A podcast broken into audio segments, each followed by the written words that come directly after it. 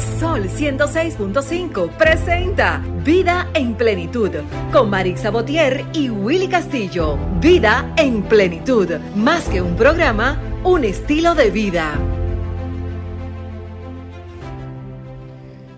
Hola, hola, hola, ¿cómo tú estás? ¿Qué tal? Buenos días, amigos. Aquí estamos un domingo más, ¿verdad? Eh, lo que pasa es que no, esto es en vivo, nos agarra aquí, nosotros saludándonos también. Así es, buenos Maritza. días, buenos días para todos.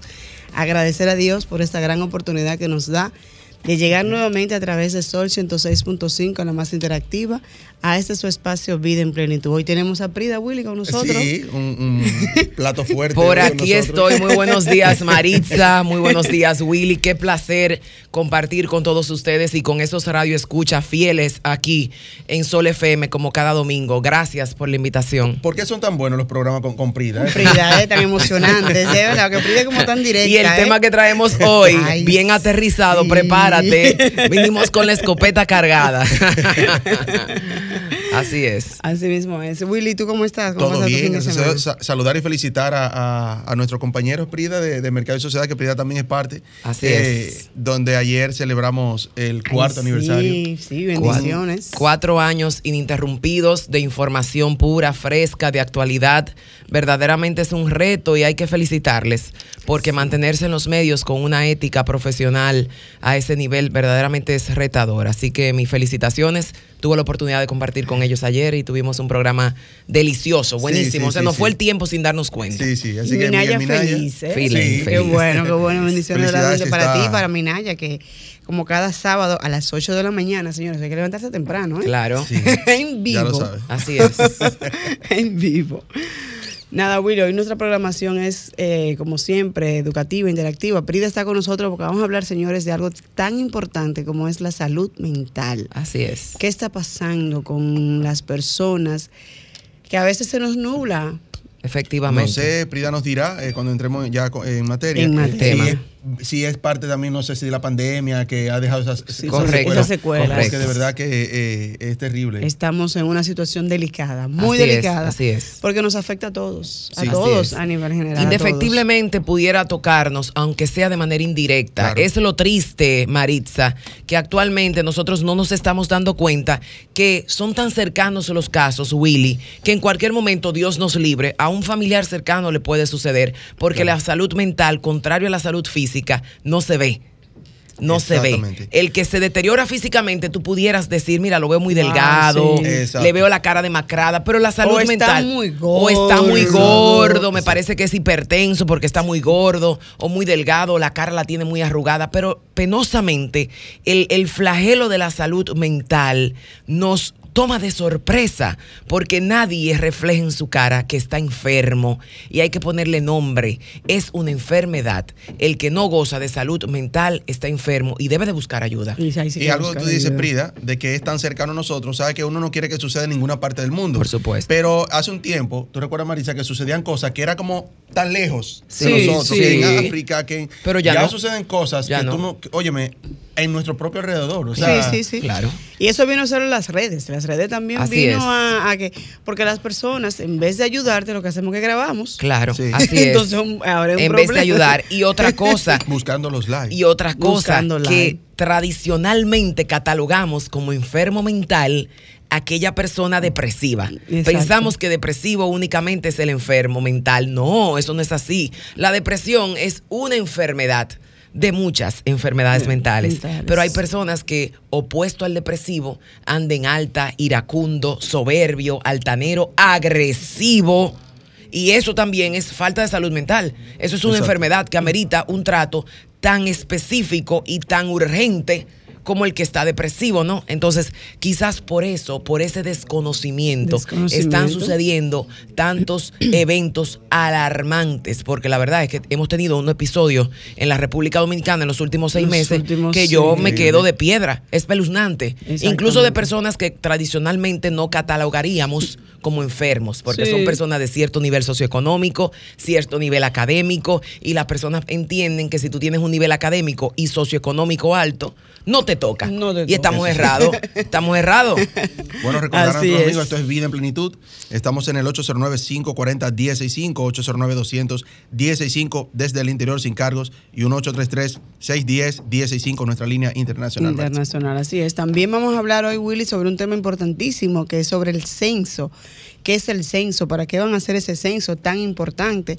Nos acompañará Víctor Romero de la Oficina Nacional de Estadísticas, con quien estaremos conversando también sobre la importancia del censo nacional, a nivel, señor, como lo indiqué, nacional, no solamente en el distrito. ¿eh? Vamos a ver qué cantidad realmente somos de habitantes en nuestro país. Willy, y Víctor está hoy libre. Sí, sí, sí, está fuera de la ciudad, se lo merece. Se lo merece y después de ese festín que tuvimos en Mercado y Sociedad, yo no dudo que se merezca un descanso amplio. Claro que sí. Ayer disfrutamos mucho. Qué bueno. Sí, de verdad. Es verdad, es bueno, bueno, y más un domingo, señor. Claro, un domingo muy merecido. Como este, sí que, que llovió un poquito ayer, pero hoy hace un poquito de calor, entonces hoy Sí. toca playa, ¿verdad? Sí, no toca playa, no toca to- Tú, tú viniste playa. preparada por Sí. si hay que lanzarse. Vamos a pasar a lo que es nuestro minuto de plenitud eh, para continuar ya o entrar ya en materia En con materia en el día de tema de hoy. Nuestro minuto de plenitud es gracias a Ranton Fiesta. Si tienes una boda, un cumpleaños o cualquier actividad social, llama a Ranton Fiesta. Estamos ubicados en la calle Rómulo Betancourt, número 517, Mirador Norte, 809-537-2707. Ranton Fiesta. Nuestro minuto de plenitud de hoy, eh, quiero, quiero tomar como una, una partecita de, de esta reflexión hermosísima de, de- de Walt Disney. Eh, dice que, eh, y así, después de esperar tanto, un día como cualquier otro decidí triunfar. Decidí no esperar a las, oportunidades, sino yo mismo buscarlas. Decidí ver cada problema como la oportunidad de encontrar una solución. Dice, aquel día decidí cambiar tantas cosas. Aquel día aprendí que los sueños son solamente para hacerse realidad. Desde aquel día ya no duermo para descansar. Ahora simplemente duermo para soñar. Wow. Bien. Hacemos Maravilloso. una pausa y regresamos. Excelente. Ah, pero qué bien, Willy, mándame eso, está bien. Día pasa. Esto está como oscuro. Está romántico. Disfrutas vida en plenitud. Bien, gracias a Dios. Llegó Sí, llegó hoy anoche. Oficina de Abogados. Botier Marte Luzón presenta una cápsula de derecho. Me mandó a mí. ¿Sabes qué es el impuesto sucesoral? Al- Es la transmisión de bienes muebles o inmuebles a causa de muerte. La misma se encuentra sujeta al pago del impuesto sucesoral. Este impuesto tiene una tasa de un 3%, Sí, cuyo pago es responsabilidad de las personas herederas, sucesoras legatarias, beneficiarios e en general. Oficina de Abogados Botier Marte Luzón presentó una cápsula de derecho. Miri, ¿cómo te está yendo para allá, Frida? ¿Tienes problemas con los impuestos, migración o cualquier otro asunto legal? En el consultorio jurídico Botier, Marte y Luzón nos enfocamos en brindarte la asesoría precisa que necesitas. Estamos ubicados en la avenida Winston Churchill, esquina Charles Sommer, con el número 809-538-6078. Consultorio jurídico Botier, Marte y Luzón, asesores legales e impuestos. Amigo colmadero, ya no des más vuelta. Ven al Macedonia, en donde encontrarás la mayor variedad de productos para tu negocio. Estamos ubicados en la calle María Montés, esquina Los Mártires, en Villas Agrícolas. 809-536-4760. Al Macedonia, de la mano con tu colmado. Era para secuestrar. El mundo, el país, nuestra vida y todo cambió de repente. Desde ese día, en referencia, hemos batallado sin descanso, innovando y transformándonos para ofrecerte el servicio que te mereces. Estamos aquí por ti y seguiremos estando. Para nosotros, tus resultados son más que números. Referencia Laboratorio Clínico. Sí. Eso afecta a la salud.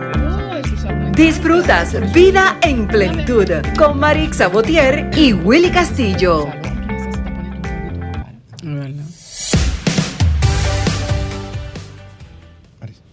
Ya estamos aquí en su espacio de regreso, Vida en Plenitud, y conversábamos con Prida sobre ese tema tan importante, señores, tan vital en nuestras vidas, como es la salud mental. Así es. Prida, ¿qué está pasando? Así es, Maritza. Fíjate que por años yo diría que desde el inicio se ha obviado la importancia de la salud mental. Yo creo que ha sido hasta que el mundo se ha dado cuenta que es vital, producto de todos los episodios que hemos tenido, ¿no?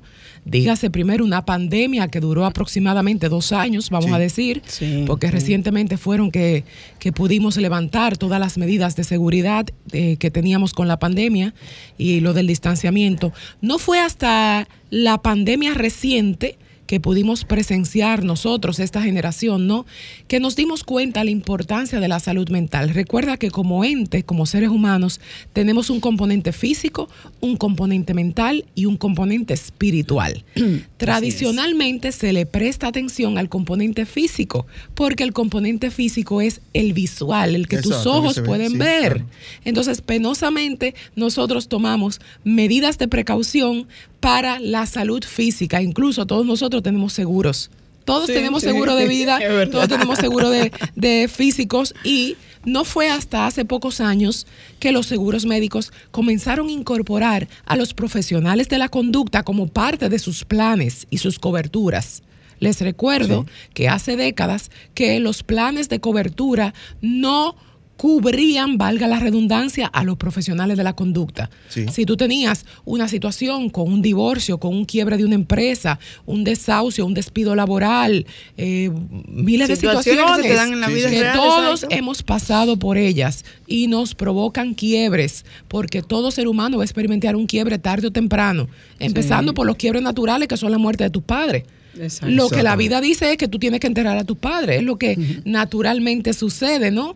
Pena cuando sucede al revés, Sí, pero lo, sí, sí. lo ideal es que nosotros enterremos a nuestros padres. Entonces, empezando por eso, que es algo natural, te va a suceder un quiebre importante en tu vida. Deberían de todos los planes de seguro cubrir la salud mental. Sin embargo, es ahora que eso se está incorporando. Igualmente, cuando tú detectas a temprana edad que tu niño tiene algún fallo cognitivo, algún fallo de aprendizaje, algún fallo conductual que es anómalo, lo ideal es que el, el seguro o la seguridad te cubra esa situación. Sin embargo, sabemos que muchas veces tenemos que erogar de nuestro propio bolsillo para tener esa atención especial para ese niño que manifiesta esa inconducta o esa diferenciación frente a sus compañeros.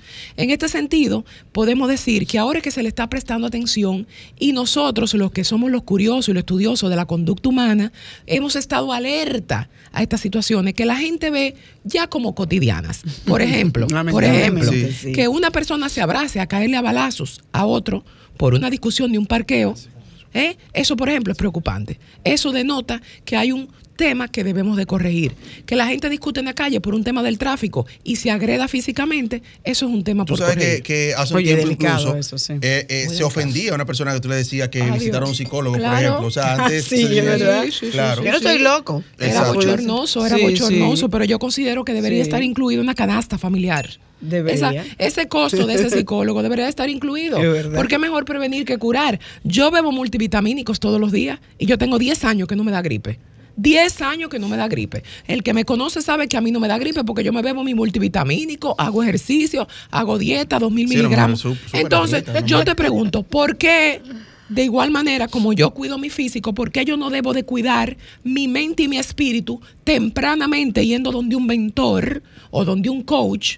¿O por qué no donde un psicólogo que me oriente? Y me diga, mire doctor, mire licenciado, mire caballero, yo tengo una situación que me acaban de desahuciar de mi trabajo, me siento mal, me siento en baja, o tengo, un, tengo un, un fracaso matrimonial, yo quiero que usted me oriente, vamos antes de que yo tenga una verdadera crisis, oriénteme, ¿cómo usted considera? Y él te va a decir, mira, háblame de ti, háblame de esto, vamos a trabajar esto, vamos a trabajar lo otro, incorpora en tu rutina esto, pero eso es una prevención mental, Mental, sí. porque tú lo que no puedes hacer es ir cuando ya tú tengas tres intentos de suicidio. Exacto. Wow, Y, sí. y- y admitir desde el principio cuando, cuando estoy cuando veo en mí algo que yo entiendo que no está bien. Esa es la ¿Y segunda cómo, parte. ¿Y cómo hacemos eso? Porque Mira, ahí hay que estar el detalle, porque a veces dicen, no, yo interesante. estoy bien. Yo estoy bien. eso es- Interesante. Y Eso tú me puedes decir, Prida, pero Marisa, tú- yo te veo rara. No, no, no, es que no he dormido poco. pero Claro, yo voy a dormir bien. Claro, claro. Y tú le ves las ojeras que le llegan a la nariz y esa persona insiste que es mucho trabajo. Pero también, También. también, tú debes de ver que si tú trabajas 15 horas al día y el día tiene 24, hay un tema en ti que tú tienes que trabajar. Ah, que yo soy workaholic. Mi amor, pero todas las adicciones son adicciones. Ah, yo soy adicto al trabajo. Hay gente que lo ponen orgullosamente. Workaholic, adicto al trabajo. Tú lo que no estás viendo es que adicción es adicción. No importa que sea la heroína, al café o al trabajo. Es una adicción y debes de trabajar. ¿Sabe que este tema, Frida, Debe ser Claro. debe estar, eh, debemos dirigirlo tanto al que sienta que tiene alguna, ¿verdad? Claro. condición, digamos, pero también al que no. Oye, ¿por qué? Claro. Porque, óyeme, Marisa, debemos saber, hasta el que se siente sano, que tiene su salud mental, saber que todas personas en la calle con quien tú te topas están Claro. enfrentando situaciones. Está enfrentando y hay Claro, personas que están claro, esperando todo. el más mínimo detalle de Y que no- tú me topes el vehículo. Es un ¿verdad? detonante. Claro, es un y que no debe de ser bochornoso. Fíjate que como decía Maritza, ¿cómo lo identifico, Willy? Lo interesante es que tú tengas a mano el conocimiento y las herramientas necesarias para tú identificar un síntoma de salud mental fallida. Me explico. Si tú tienes varios días que detonas y explotas con cualquier estímulo mínimo, digamos que tus hijos te dicen, papi, ven, ayúdame, y tú detonas y explotas, o tu señora te dice, mira, me gustaría que saliéramos más, o hay que pagar tal cosa, y tú le hablas mal, o te llama tu mamá y tú le dices, yo no voy a hablar contigo. Óyeme, tú debes de darte cuenta que en ti hay un factor que te está incomodando y que tú debes de trabajar. Es el autoconocimiento y la autoevaluación, así como a las mujeres se nos llama a que nos evaluemos el seno. ¿Eh? para Sí, evitar cualquier para evitar. tumulto, cualquier anomalía en el pezón, te dicen autoevalúese, tóquese, evite con tiempo usted descubrir un, un cáncer mamario, ¿no? de la misma manera, sí. yo te invito a ti a que tú te autoconozcas y te autoevalúes constantemente. Si tú me dices que tú no tienes deseo de hacer nada ni de pararte y que tú tienes tres semanas que tú no te quieres bañar, que tú no quieres hablar con nadie, no quieres ver la luz del sol, yo te diría, Maritza, evalúate porque hay un tema que debes de tratar. Igualmente, si tú Eso debe discutes, ser llamado es un autoconocimiento, ¿verdad? vamos a trabajarlo, vamos a prestarle atención, es el primer paso. Y ¿no? cómo, cómo también, ok, tú me dices, es un buen punto, tú me acabas de decir, yo tengo tres semanas que no salgo de la, de la habitación, hijo, papá, mamá, en cualquier sentido, cualquier, de, cualquier miembro de la casa. Mayores, envejecientes. Sí.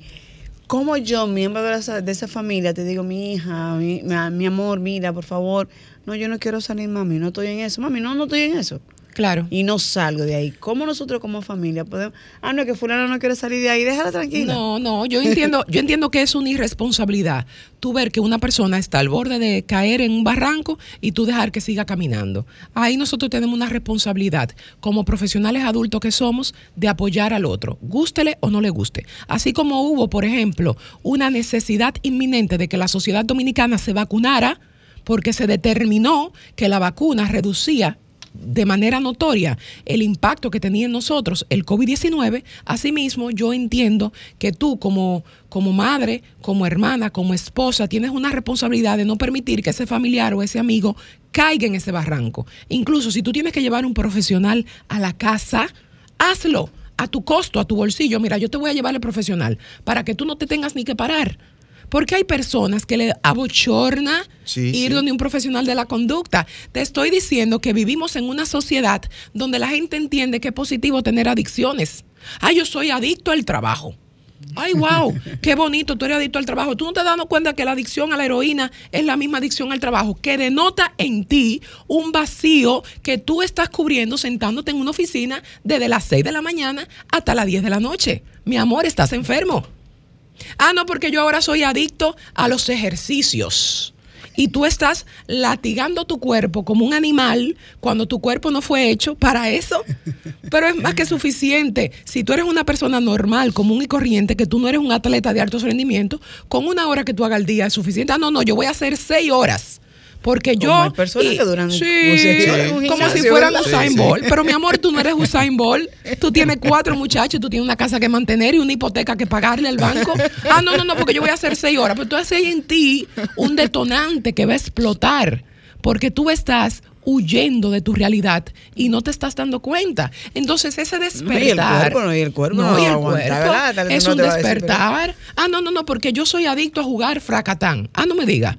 No, no, porque nada más son 30 pesos al mes, a la semana. Ah, tú eres adicto al fracatán. Pero eso es porque tú no tienes cuarto, porque si tú fueras millonario, tú gastaras 30 mil diarios. ¿Me doy a entender? Sí, sí, es un sí. tema de proporcionalidad. Tú eres adicto al fracatán y a la loto porque tú no tienes un, un kiki. Pero si tú fueras millonario, ya te hubieras vendido tu casa para, para jugar en los casinos. Entonces hay una adicción en ti que tú debes de trabajar.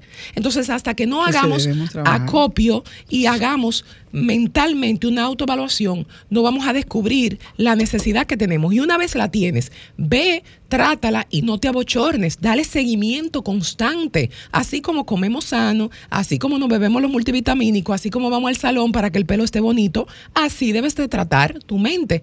Y por supuesto, independientemente cuál sea tu denominación religiosa, poco importa en lo que tú creas, tú debes de suplir esa necesidad espiritual. Porque Sobre estamos en una época de que lo que tenemos es una, una manada de zombies caminando y no saben para dónde van, porque hay un vacío espiritual tan grande, Maritza, que la gente no tiene ni idea de que hay algo que se llama espíritu, que es más grande que el, que el físico. El Así espíritu es, mucho más grande, tú debes de alimentarlo, lo debes de suplir. Entonces yo te invito a tú que estás ahí, cubre tu parte espiritual como quiera que tú la quieras cubrir. Yo escojo creer en Dios, pero tú, tú crees lo que tú quieras, pero hay una necesidad espiritual que tú debes de, su- de suplir. Porque de lo contrario, cualquier día que tú amanezcas, ay, escuché una voz que me dijo tírate, ese día tú te vas a tirar, porque tu espíritu no es fuerte.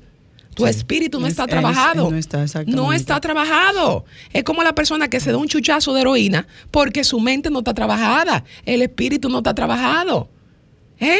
O el día que tú quieres darte una hartura o, o beber como un animal hasta rodar, tú tienes un tema que no estás trabajando.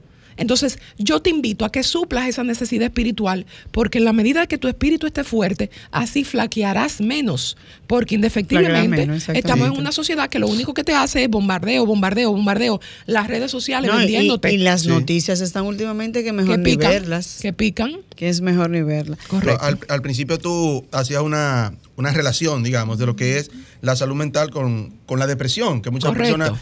eh, pero en cuanto a la depresión, hay señales, digamos, que Claro. dice, esa persona sufre depresión. Pero algunas señales, aunque has mencionado ya eh, varias, algunas señales más que, que pueden detectar que una persona tiene salud mental sin ser depresión. Claro. o sea, una persona normal que anda en la calle, que... Una claro. situación, exacto, Sí, una fíjate qué interesante, fíjate qué interesante.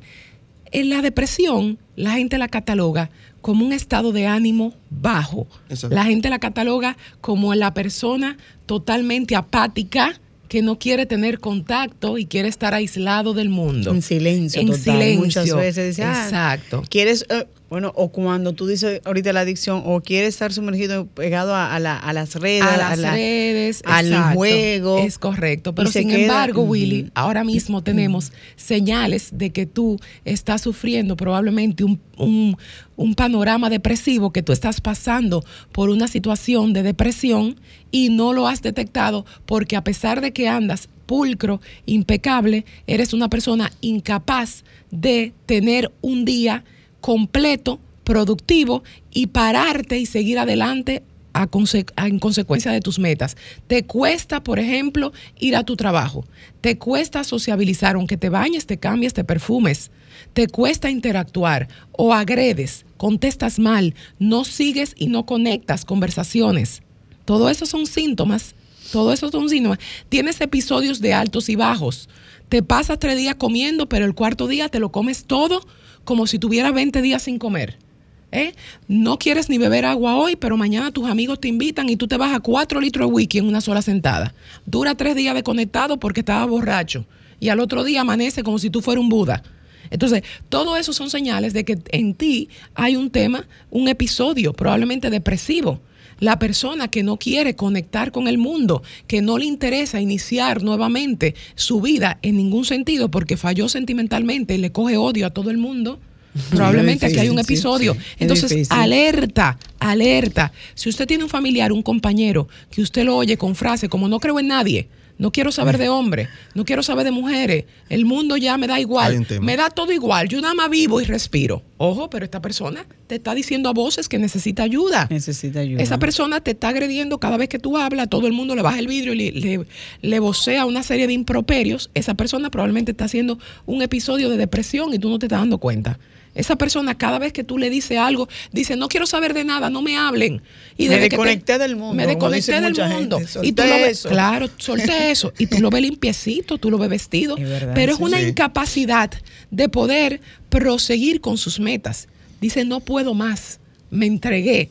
Esa persona que te dice no puedo más, me entregué, es probable que esté pasando por un episodio de depresión o te agrede, te llama de manera eh, de repentina y una manera no planificada y te dice de todo por teléfono, te cuelga o te pega tantas llamadas perdidas, tú te pegas tantas llamadas perdidas que tú dices, pero, pero no se está dando cuenta que el teléfono marca la llamada, yo vi ya dos, ¿para qué tú me tienes que pegar 48? Ahí hay un episodio. si tú llamas 48 veces y tú ves que ese teléfono no contesta, yo creo que tú entendiste que esa persona no está disponible, ¿no? ¿Por qué tú tienes que llamar 60? No hay necesidad. Hay episodios que no vemos porque nos hemos acostumbrado en un país donde todo el mundo anda con el ánimo caldeado. Eh, nos acostumbramos que es normal que el otro te insulte, que el otro te llame 85 veces, que tu pareja te rompa una botella en el carro y tú al otro día te, te arreglas con ella. eso no, eso, no puede ser un comportamiento de una persona sana. Escúcheme a mí que le estoy hablando por esta radio. No puede ser sano que usted hoy me rompe el vidrio de mi carro en un episodio de celo y que al otro día usted amanezca conmigo. Aquí hay un tema, aquí hay un tema, pero no solo del agresor, también hay un tema de la víctima. También hay un tema de la víctima, porque para que haya un agresor debe de existir una víctima que ve como bueno y válido ese comportamiento. ese comportamiento. Entonces, ojo, si usted está pasando por un episodio como este, evalúe evalúe, haga un auto, una autoevaluación con autocriterio y vaya de un profesional mañana mismo. Y muchas veces justificando eso que hizo esa pareja. no, eso es porque él lo cancelaron del trabajo. Lo cancelaron del trabajo, no tiene dinero. No, mi amor, es que no, es que no se justifica una agresión. Así es. Por eso, por eso, cuando vemos una agresión pequeña, que no es pequeña nada, ¿eh? es pequeña entre comillas, es agresión, porque lo próximo es que la agresión va a ser doble hasta que un día la agresión sea tan grande que pueda cobrar la vida de otra persona. Como ha sucedido, como ha sucedido en muchas Mira que en la mayoría de los casos, donde hay feminicidio, sobre todo todo eso, siempre hay señales. Por supuesto. ya discutieron un día, ya él un día le dio un golpe. Mira, Willy, o, viceversa también, porque también la, la, agresión se ve de, la, de la mujer al hombre. Claro, de, ambos lados. Vamos a invitar a nuestro radio escucha, ya que Prida ha desarrollado también este tema. Señores, tenemos que cuidar nuestra salud mental pero no solo la nuestra, la de nuestro entorno. Correcto. Porque Prida ha dicho, tu hijo, tu hija, tu esposo, tu pareja, tu amigo de trabajo, que tú muchas veces dices, wow, ¿y qué le estará pasando a, Prida o a Willy? Llévalo, llévalo, cárgalo y llévalo. Asume, esa responsabilidad. Porque hay que asumirla entonces. Nosotros tenemos que asumirla. Claro. Estamos en el 809-540-165, señores, para aquellas dudas. Es importante, Prida, entonces, yo dejarme ayudar por supuesto. O sea, porque yo muchas veces te voy a decir, oye, no te metas, no te metas en mi vida, porque es otro punto. Y te voy a decir, no, Frida, no te metas en mi vida, yo estoy bien. Sí, fíjate que es importante a todo el que nos escucha hoy que veamos esto con humildad. La humildad, humildad, es clave. Ver con humildad de que probablemente si varias personas te lo han dicho, tengas un comportamiento anómalo que amerite una revisión. Déjate ayudar, déjate ayudar. Y si es un familiar cercano, no te dejes chantajear y asume tu rol, que hoy te va a odiar, pero mañana te lo va a agradecer. Conozco personas que hasta te dejan de hablar porque tú lo estás ayudando y después cuando vuelven en sí, dicen Marisa, Willy, gracias porque ustedes me sacaron de una situación que yo no podía ver porque estaba enferma. Y luego voy donde ti y te digo, Willy, gracias, perdóname porque cuando tú me forzaste y me dijiste que tú me ibas a ayudar, hoy te lo agradezco. Entonces no desistas, no desistas y no te lleves de que tú eres un adulto que yo no quiero que tú me ayudes, no desistas. Tienes una responsabilidad de poder sí, porque apoyar. Muchos dicen, no, no, pero yo soy adulto, no te metes en mi vida. No, no, no, no, no, no. Ahora bien, si es un tercero, por ejemplo, ya una persona, un compañero de trabajo o una persona que no es tan cercana a ti, tú la orientas y simplemente si puedes buscar apoyo en un familiar de ellos, ¿no? Para que te sientas eh, apoyada por alguien más cercano, hazlo. Pero es importante que veamos por primera vez la salud mental como tan relevante como la salud física, señores. No nos descuidemos. Estamos viendo suicidios en República Dominicana a niveles que antes no se veían. Estamos viendo agresiones en las calles, no solamente agresiones de feminicidios y agresiones a la mujer, sino de mujeres a hombres también. Sí, Sí. También. Y en, lugares, y en lugares que tú vas simplemente a, a pasar un rato tranquilo, Claro. tú en las redes viven subiendo videos donde tú dices, pero ¿y qué fue? Claro, y no era claro. compartiendo que se estaba. Así es, así es. Y también puedo decir que las redes sociales juegan un papel relevante en todo lo que está sucediendo socialmente. Debemos ya adaptarnos, porque hay que adaptarse. ¿eh? Las redes y la globalización llegó para no irse.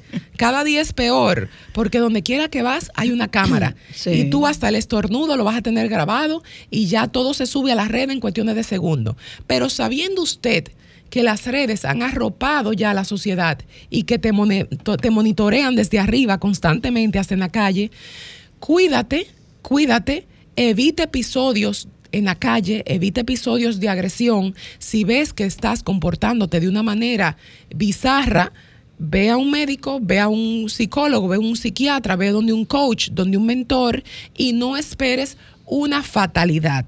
Las redes son lo que son, una pantalla de un artefacto electrónico que te muestra lo que la gente quiere subir. Sí, sí. Es lamentable que hay adultos todavía, Willy, gente de edad, que ven las redes cosas y cree que es verdad lo que se pone ahí. Sí, Eso es un trabajo mercadote- de mercadotecnia. mercadotecnia, es un sí, trabajo sí. de mercadotecnia, no te dejes ofuscar, porque también eso afecta. Tú dices, pero yo soy el único infeliz de esta vida. Aquí, aquí todo el mundo es feliz, aquí todo el mundo es rico y Mira, mi pregunta venía en torno a eso. Vamos a dar la pausa. Mi pregunta es eso. Las redes también están haciendo que las Por personas supuesto. Claro. se Por vean supuesto. que son frustradas, que no hay, o sea, que todo el mundo está allá arriba Brillando, brillando. y que yo soy la única persona Sí. que no tengo nada, Sí, señores. Vamos a la pausa y retornamos con Prida y con nuestro segundo invitado que está con nosotros para hablar sobre lo que es el censo nacional. Así es. Escuchas Vida en Plenitud con Marix Sabotier y Willy Castillo.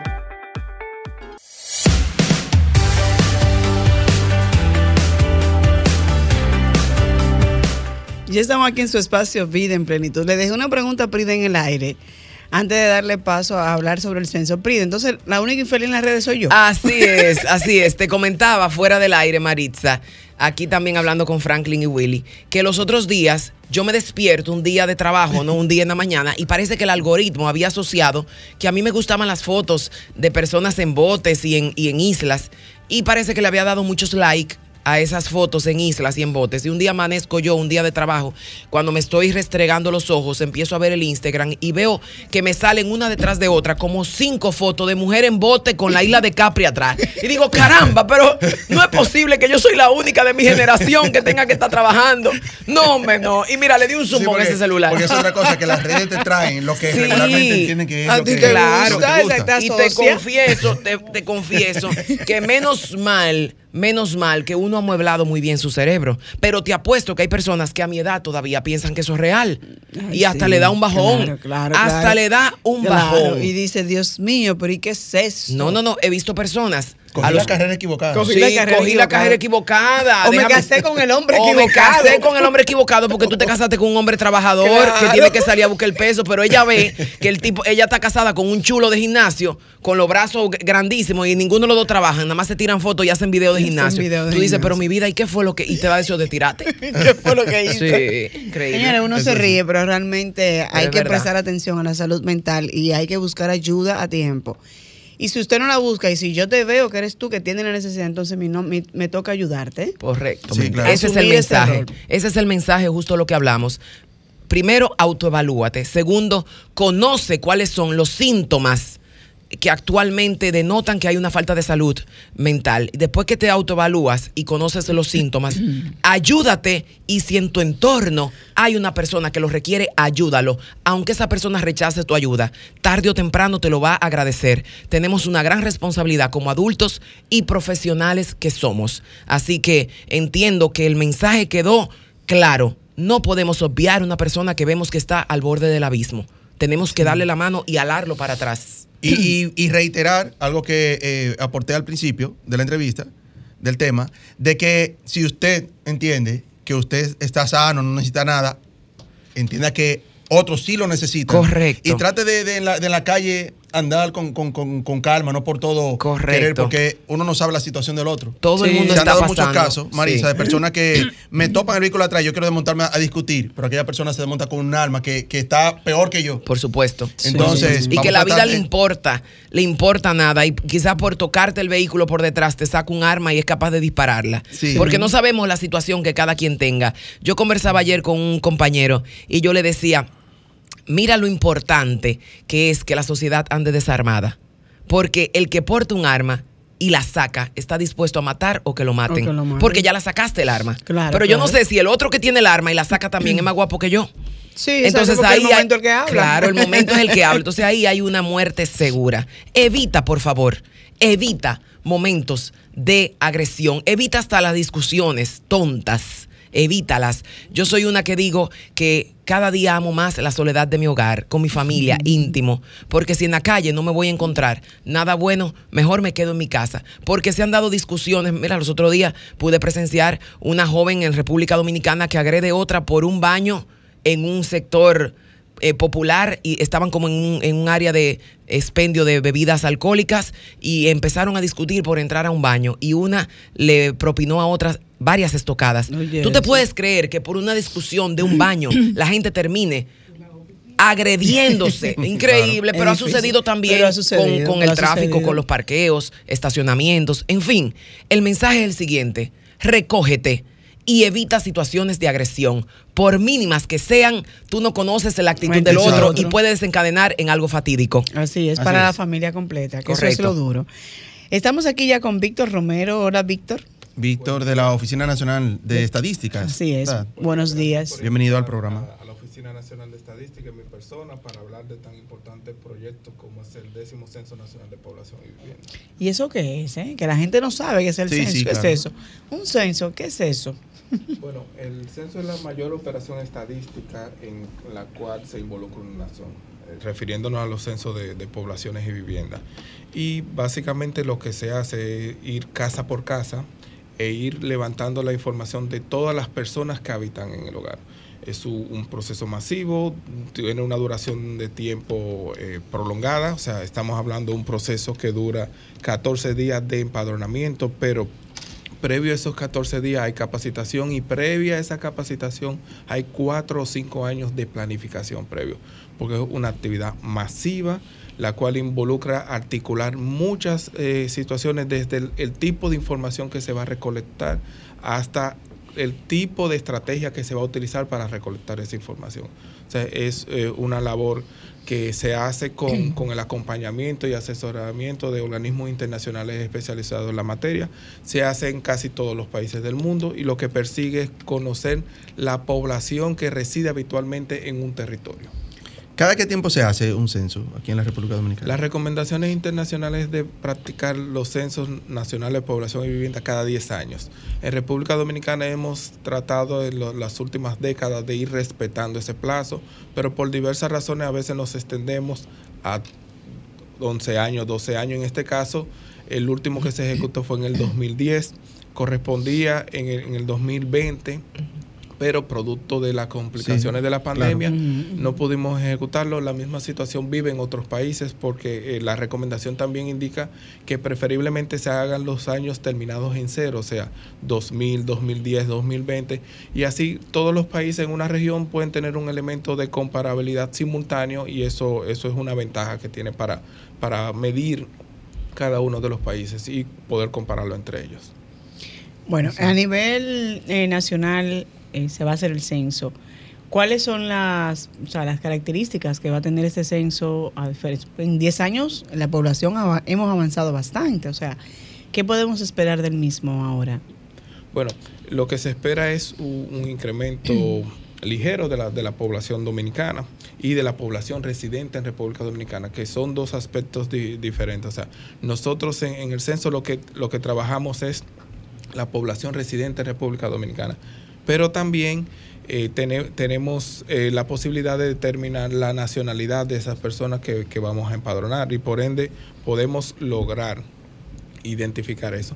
Pero también hay otro elemento que, que podemos encontrar en, los- en los censos son informaciones sociodemográficas de la población, o sea, conocer cuántos somos, pero también cómo somos y cómo vivimos. Las O sea, condiciones que estamos. la- todas las condiciones que estamos y esto nos permite entonces diseñar políticas en función de eso, las políticas públicas, las políticas sociales, las políticas privadas. O sea, si una, un- una persona está interesada en invertir en una farmacia, en un colmado, un establecimiento comercial de cualquier tipo, en una zona, quiere saber con qué población cuenta, con qué Sí. perfiles socioeconómicos se cuentan ahí para ver qué tipo de, de- de inversión se puede hacer no solo información a la vista, porque mucha gente hace un sondeo, bueno, aquí se ve, me, me parece que somos tanto, que tienen tal perfil, pero el censo no habla de me parece, el censo establece cuáles son las realidades de esa población en sentido general.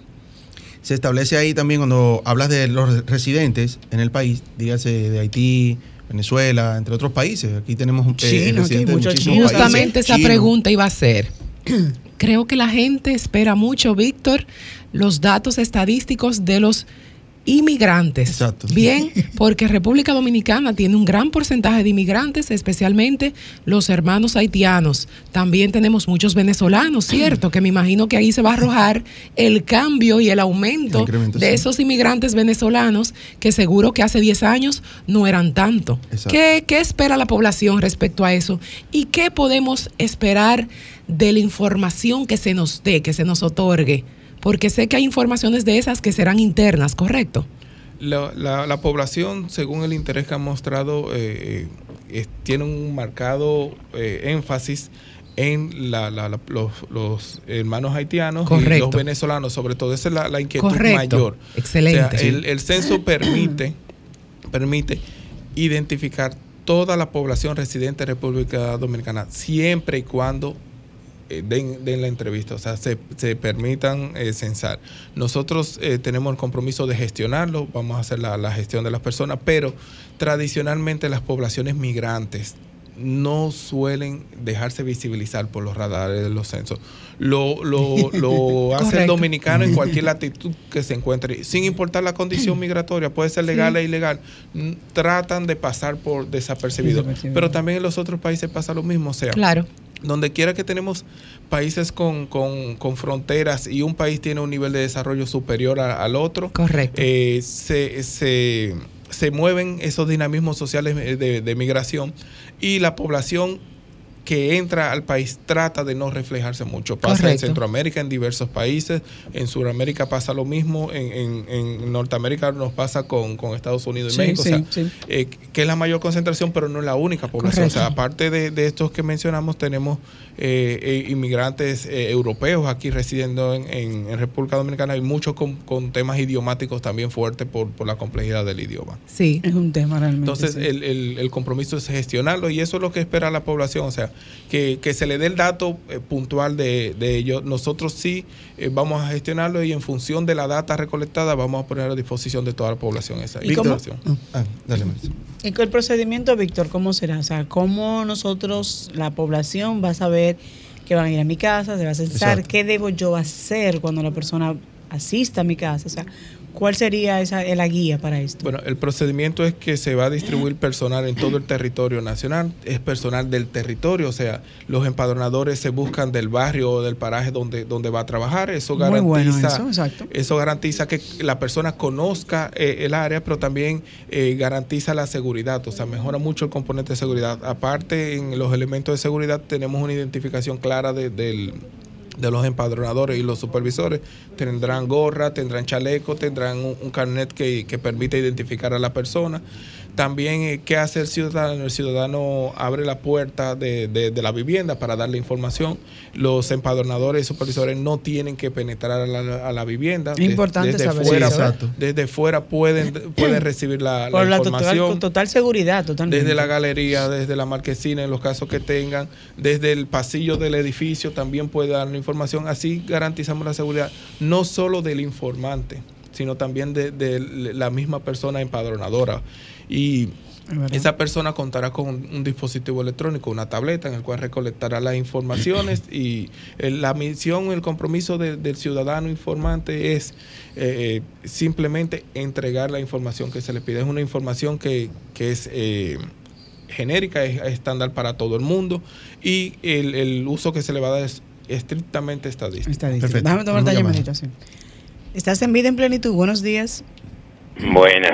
Sí, Ah, disculpe, parece que he tenido un error. Perdón. Digo, parece que he tenido un error.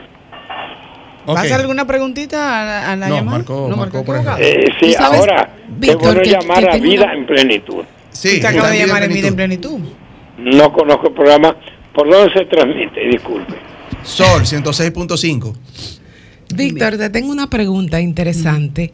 Este tipo de, de personas que van a realizar el censo son empleados que ya pertenecen a la institución o esto está generando unos empleos temporales? ¿Esto va a generar un movimiento de empleomanía a la población dominicana? ¿Cuántos, eh, digamos, se van a necesitar para que se empleen y se, se, se encarguen de censar a la población? ¿Cuántas personas se van a requerir para que se haga este censo? El censo requiere un universo de, eh, en estructura operativa de 35 mil personas. Wow.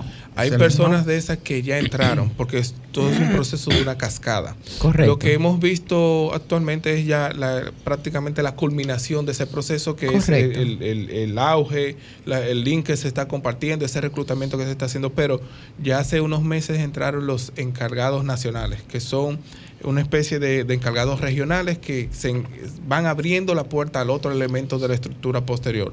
Luego se reclutaron los provinciales, encargados provinciales. Estamos en el proceso de el reclutamiento y la capacitación de los encargados municipales. Eh, ya el, siguiente paso nos lleva a los encargados de polígono y soporte técnico. Y finalmente, entonces entran los empadronadores y supervisores, que es la batería grande, es el, el- el grueso del Sí, trabajo de, de- sí. de personal, que son 30 mil personas. Eso, ya Correcto. los 5 mil eh, eh, son en las estructuras anteriores. Son previos, sí. 5.000 son previos. Son previos y muchos de ellos ya, ya están en sus roles, claro.